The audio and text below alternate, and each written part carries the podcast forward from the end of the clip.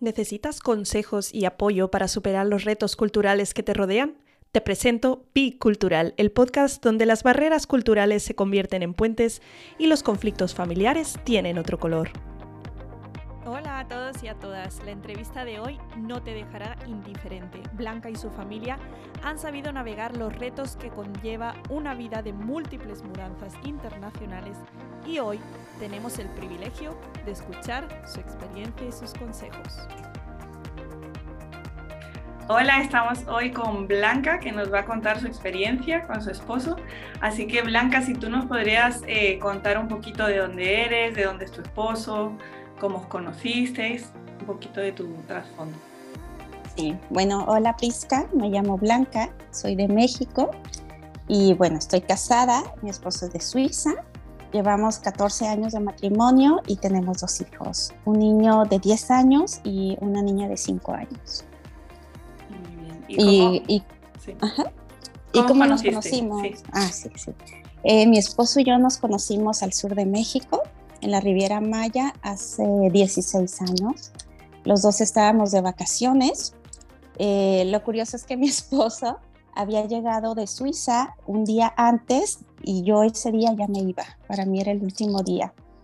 Entonces eh, estábamos en un desayuno, justo desayunando, y él se acercó a mi mesa. Estábamos con un grupo de amigos para saludar y, y preguntar si se podía sentar ahí con nosotros. Él ya hablaba español pero yo pensé que era de los típicos que sabía decir uno o dos palabras en español, ¿no? Y ya después cero.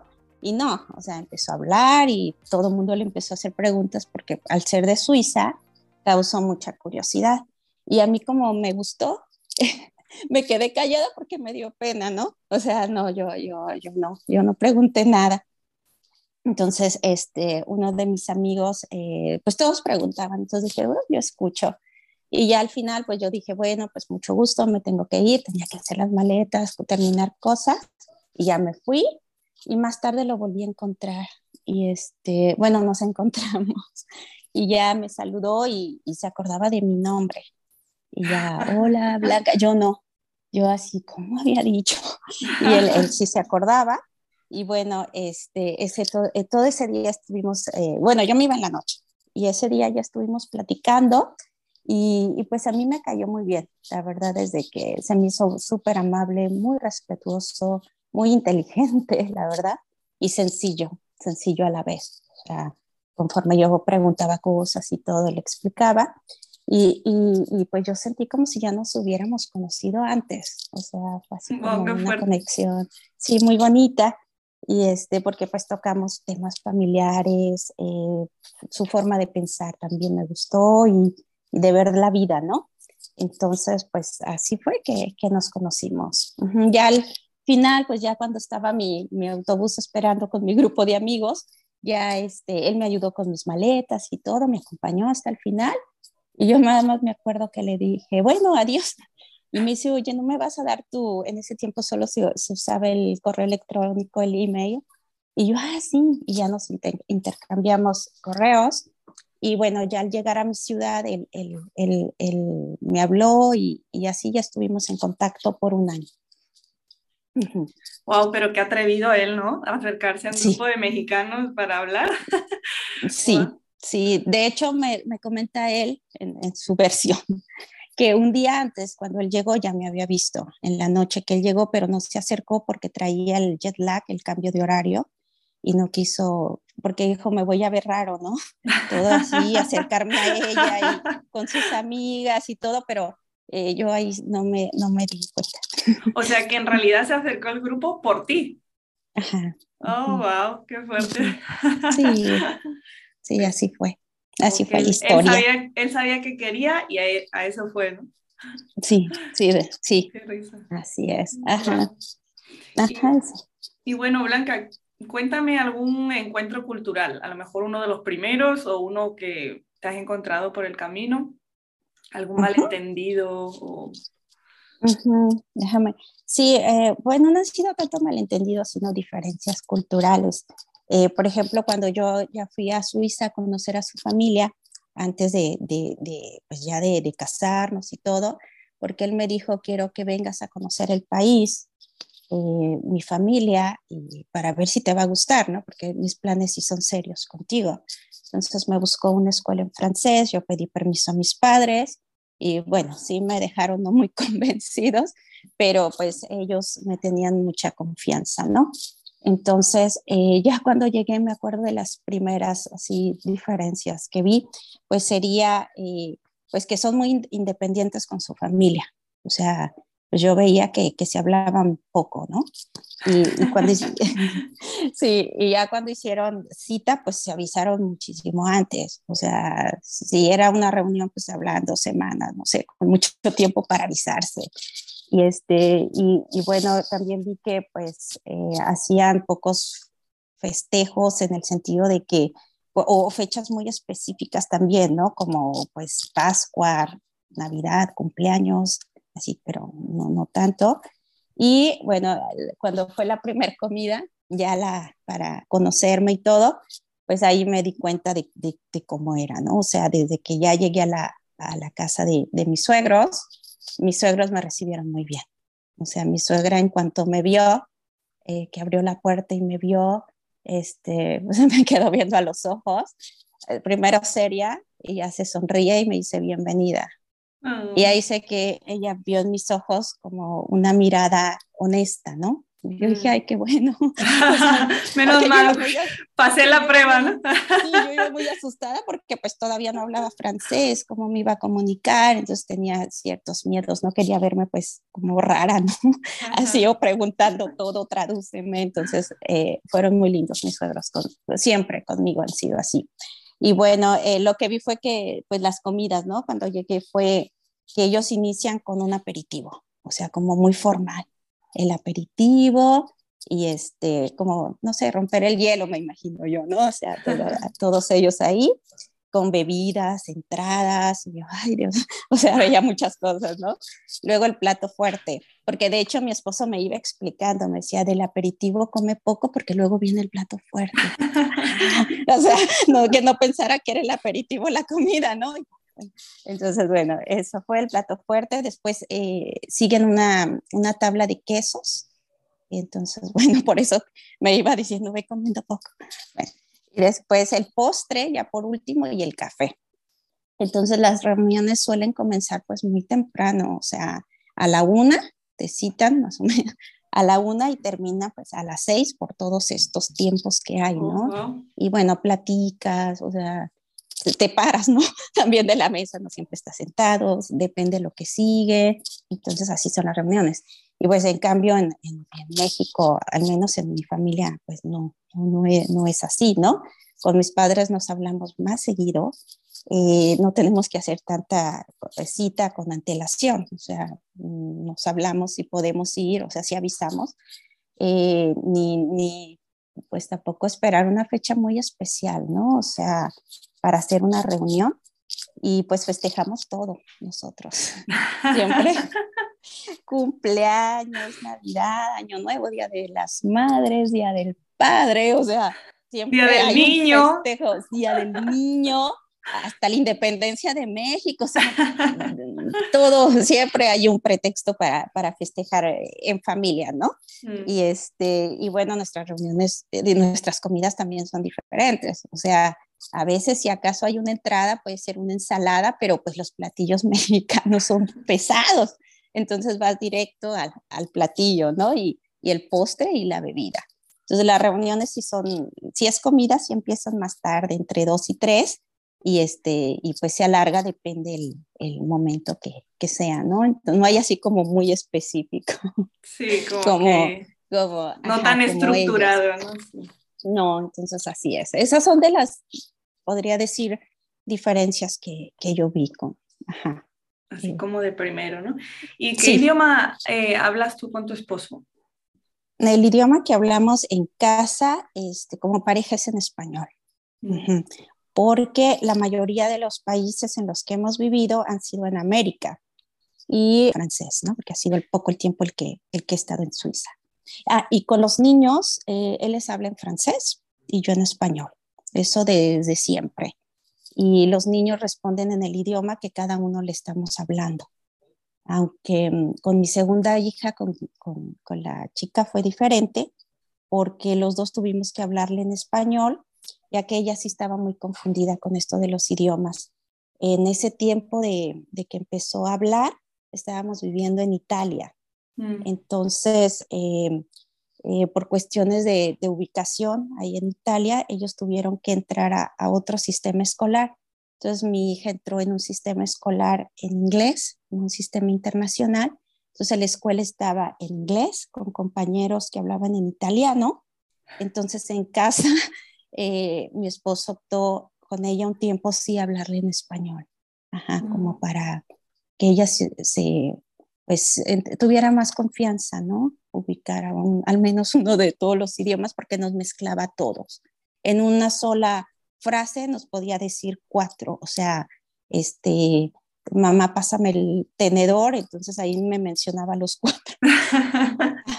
entonces, no, dijimos, vamos a, darle allá un tiempo y ahora no, ya, ya regresó a, mamá, con mamá español y con su papá francés. ¿Y, cuántos idiomas hablan tus hijos, Blanca? El, el mayor, el de 10 años, él habla cuatro. Wow, él habla pues francés por su papá, el español, y habla inglés, que estuvo en el sistema internacional eh, hace dos años, y el francés, eh, eh, perdón, y el italiano, con sus compañeros de, que estuvo de Italia. ¿Y, crees que esto afecta en, en, alguna manera la comunicación en familia o, o has visto que normal porque cada uno mantiene su idioma? No, yo creo que nada más cuando nos mudamos en Italia fue cuando afectó por esto que te comenté de, de mi hija, ¿no? Que estaba confundida y, y, bueno, y al principio pues sí, como nosotros, eh, nosotros como familia, sí, sí nos, sí afectó en el, en, el, en el sentido que teníamos que aprender dos nuevos idiomas, al menos para mí y para, para, para mis hijos, que era pues el inglés y, el italiano. Entonces ahí sí como que al principio nos costó trabajo, pero mi esposo fue el que nos dio como más soporte en, en esto, ¿no? Él fue el que, el que nos apoyó mucho, para que nos sintiéramos bien todos como familia, a mi hijo en la escuela, que era una nueva escuela con un nuevo sistema, y pues a la, a la pequeña como lo hicimos, ¿no? Oye, y cuéntanos, eh, ¿Cuántos países, ¿En cuántos países has vivido desde que estás casada? ¿Cuáles, son? ¿Cuáles son? Sí, bueno, estuvimos, eh, cuando recién nos casamos con mi esposo, estuvimos dos años viviendo en Lima, Perú. Después de Lima, Perú, regresamos a, a Suiza por un año y medio, que es ahí donde nació mi primer hijo, mi hijo el mayor. Eh, después estuvimos eh, dos años en Houston, Texas. Me llevé a mi hijo de seis meses para Houston, nos fuimos con el pequeñito. Eh, después cinco años en Panamá, donde nació mi segunda hija, y dos años en Italia, que ahí nos tocó la pandemia, los confinamientos, todo esto que, que, fue complicado para todos. Y ahora ya llevamos casi un año aquí en España. Entonces, en total han sido seis países en 14 años. Una locura. Y mm, el libro en el que estoy basando esta serie de matrimonios mm. biculturales eh, habla de que eh, a veces el esposo o la esposa eh, cambia de rol dependiendo del país donde está. Por ejemplo, tú mencionaste que en Italia tu esposo fue como muy, como un gran apoyo ¿no? para toda la familia en este proceso. ¿Tú has visto algún cambio de roles o de actitudes dependiendo del país donde, donde habéis estado. Por ejemplo, en Latinoamérica a lo mejor tú manejas más eh, la cultura, el sistema, no sé, y él a lo mejor en Europa. A ver, cuéntanos, cuéntanos un poquito. Sí, yo creo que eh, tal vez en América eh, podría, yo, podría decir que yo dependía menos, ¿no? Tal vez de, de su ayuda. Por el idioma me sentía con más confianza de hacer ciertas cosas, ayudarle en temas también administrativos, que normalmente él es el que se encarga y todo. Entonces me sentía un poco más eh, independiente de él, ¿no? En los países de América. y, pero aún así, eh, siempre no, me ha dado como mucho apoyo para pues que yo sienta esa seguridad, ¿no? Y, a los niños. Yo creo que él está más acostumbrado, no sé si por los idiomas que, que se hablan en Suiza, O sea, que están en el mismo país, pero que a la, a la vez hablan cuatro idiomas estando en su mismo país. O sea que para mí, pues no, o sea, no, entonces eh, cambiarme de país era cambiar todo, ¿no? Entonces él, él, no sé, no lo ve como así como tan fuerte, ¿no? O sea, en ese sentido. Y, y no, he, he, visto solo ese cambio, ¿no? Tal vez yo me siento más segura en los países que se habla el, el, el, el español, y, y, pero, no el, pero aún así siempre tenemos su apoyo incondicional. Uh -huh, para sí, como que él es muy estable, es lo que estoy entendiendo, ¿no? Como que uh -huh, él, es el que da la estabilidad, ¿no? Sí, exacto. Y bueno, yo en la casa pues apoyo en los temas de los niños, la escuela, lo social, o sea, toda esa parte, ¿no? Es la que, la que me toca a mí hacerla. Entonces hacemos, pues más que nada un equipo, ¿no? Y nos ha funcionado. Yo creo por eso hemos hecho todos estos países, y no, no, porque pues yo veía que muchas familias al primer país que los enviaban había sido pues muy complicado y, y pues a veces ya, ya no, no hacían otro país o, o las esposas se terminaban yendo, ¿no? Mm. No les era fácil la adaptación. Yeah. Sí. ¿Y qué ventajas y qué desventajas encuentras al estar casada con alguien de otra cultura? Y bueno, y al mudarte tantas veces de país. Eh, bueno, eh, yo creo que eh, al, al, mudarme tanto de país, yo creo que superar retos, porque cada país ha implicado un reto. O sea, yo me acuerdo mucho en Estados Unidos eh, eh, que tuve que sacar mi licencia de conducir. O sea, y pues en inglés. Oh. Entonces, ay, recuerdo ese, eh, eso lo recuerdo porque mi hijo estaba pequeño, entonces era la etapa esa que que de los, de los dos años, que tienes que andar corriendo atrás de ellos y todo, y termina uno bien agotada. Entonces todavía en la noche me tenía que quedar a estudiar para el examen eh, teórico y en inglés. Tenía que poner mucha atención porque un solo error y tienes que comenzar de nuevo, ¿no? Entonces, pues no era tampoco mi idioma y aprenderme todo, que ya es complicado los, los este, reglas de conducir. Bueno, entonces eh, después hacer el examen práctico y también en inglés. Y bueno, siempre las personas que hacen este tipo de exámenes son así. Y yo recuerdo que la verdad a mí siempre me ha costado mucho trabajo estacionarme, o sea, de, de cajón, ese que es así de lado. Entonces, eh, pues ya, eh, yo lo practiqué y no me salía. O sea, muchas veces antes del examen, yo ya el día del examen dije, ay, pues bueno, ya a ver cómo sale. Entonces, bueno, ya hice el, el examen práctico, después el teórico, y ya a la hora de terminar el teórico, lo último que haces es estacionarte. Entonces yo ahí sí, eh, me acuerdo que estaba mi esposo, porque siempre me acompaña a todo y pide permiso del trabajo, así cosas importantes, y esto era una cosa importante. Entonces yo me acuerdo que solo volteé y vi a mi esposo y a mi hijo en ese calor de Houston en verano, así ya rojos, Ay, los dos, y yo solo volteé por mi retrovisor o ventana porque no te puedes distraer, una cosa que sí se podía hacer, y, este, y solo dije, Dios, ayúdame, porque pues esto es, es complicado para mí y necesito hacerlo porque quiero ser pues ya más independiente de llevar a mi hijo a pediatra. O sea, en Estados Unidos no puedes hacer nada sin mi carro. Yo no puedo estarle hablando a mi esposo o esperándome a que él llegue. Entonces, este, pues ya, solo dije, Dios, ayúdame a estacionarme, ¿no? A terminar esto. Y ya, no sé, pero yo hice un movimiento que no había hecho nunca, así muy raro, o sea, el volante yo creo se movió solo. Y ya me estacioné y todo, ya cuando sale la, la persona, la monitor, no sé cómo se llamen, los instructores, y ya abre la puerta y te miden, sacan así para medir saca su regla, su metro y 10 centímetros, los, los que son exactos. ¡Wow! ¡Qué y ya, ajá, entonces ya pasé mi licencia. Entonces, todos esos retos, ¿no? Que cada país ha implicado hacer ciertas cosas de, de las cuales pues tienes que salir de, de tu zona de confort, ¿no? Que, que, uno no, pues no, normalmente no harías tanto en, en, en tu país, ¿no? Sino si mm. te quedas ahí. Uh -huh.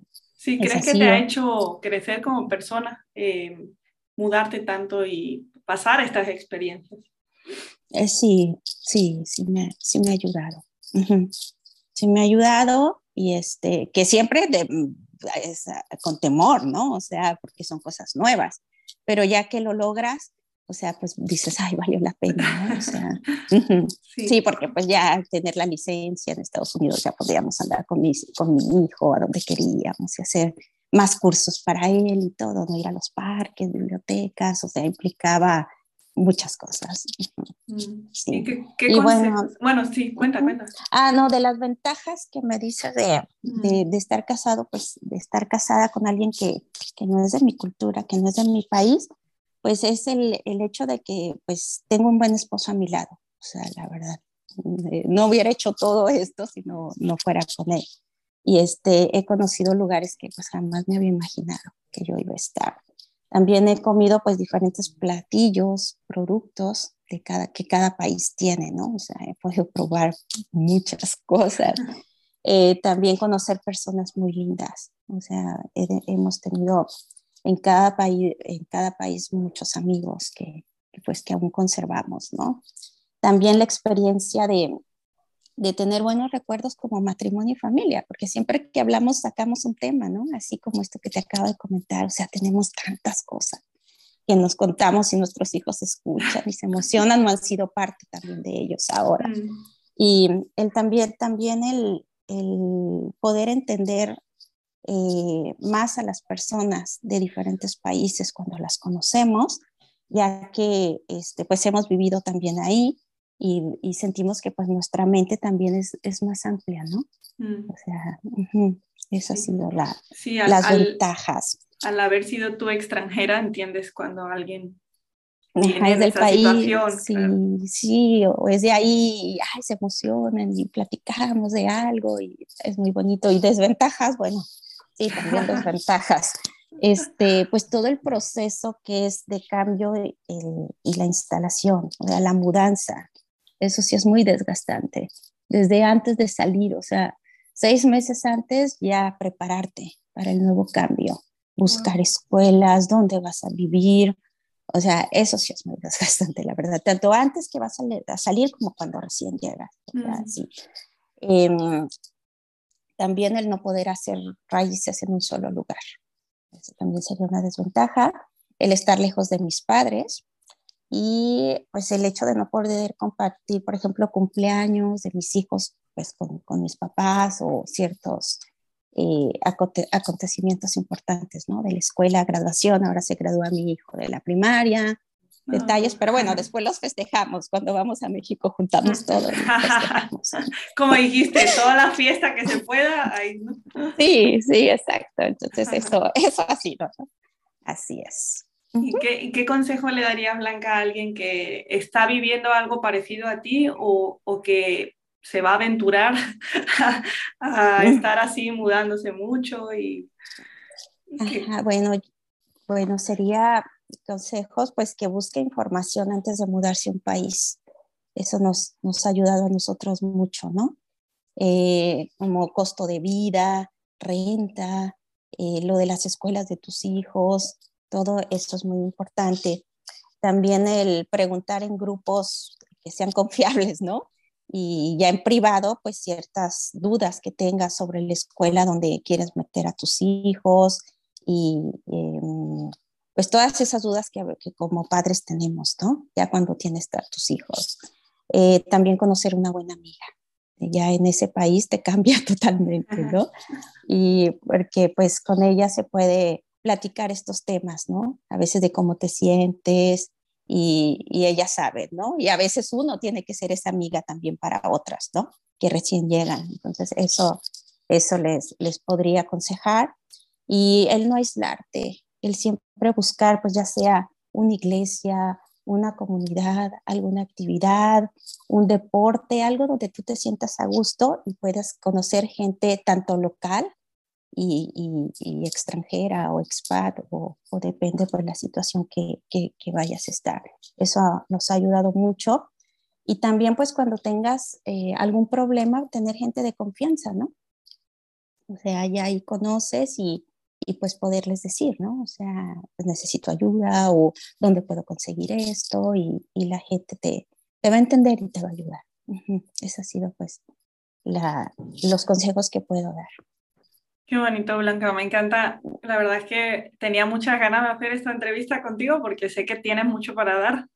Así que te doy muchas gracias por decirme que sí. Ay, no, y seguro que, que, los oyentes también van a estar muy agradecidos. Y siento que, que, que, nos podrías contar mucho más, mucho, mucho más. Así que a lo mejor en otra temporada, en otro tema, te vuelvo a, y le digo a mi esposo que, ahora se anime. Y bueno, no, yo también quería agradecerte y, el, y este, por, por tu podcast, que fue el que a mí me ayudó mucho. Y ni se diga el libro de un invitado que tuviste, que, que es Guillermo Eri. De veras, eso, eso cambió para mí mi vida. Y de hecho, por eso estoy hablando aquí contigo también. Así que muchas gracias, Prisca. A ti, invitarme. A ti.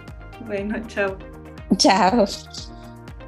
Con esta entrevista conocemos la dura realidad de una familia que vive una experiencia como la de Blanca, pero también nos deja una esperanza de que como ellos sí es posible. Un tiempo después de hacer esta entrevista recibí este mensaje de Blanca y quería compartirlo con vosotros. Ella me dijo, no es fácil estar fuera, ni todos los matrimonios lo logran, por tantas cosas a las que uno se enfrenta. En mi caso, ha sido Dios y ese amor de pareja que nos ha ayudado a seguir. Si te ha gustado lo que has escuchado, no dudes en compartirlo con tus amigos y familiares para crear puentes y mejorar tus relaciones. En el próximo episodio seguiremos hablando de las relaciones entre parejas biculturales. Para recursos, datos curiosos y mucho más, síguenos en Instagram be.cultural barra pd o búscanos en nuestra página web bicultural.wixsite.com barra podcast. Un abrazo y hasta la próxima semana y recuerda, Pi Cultural.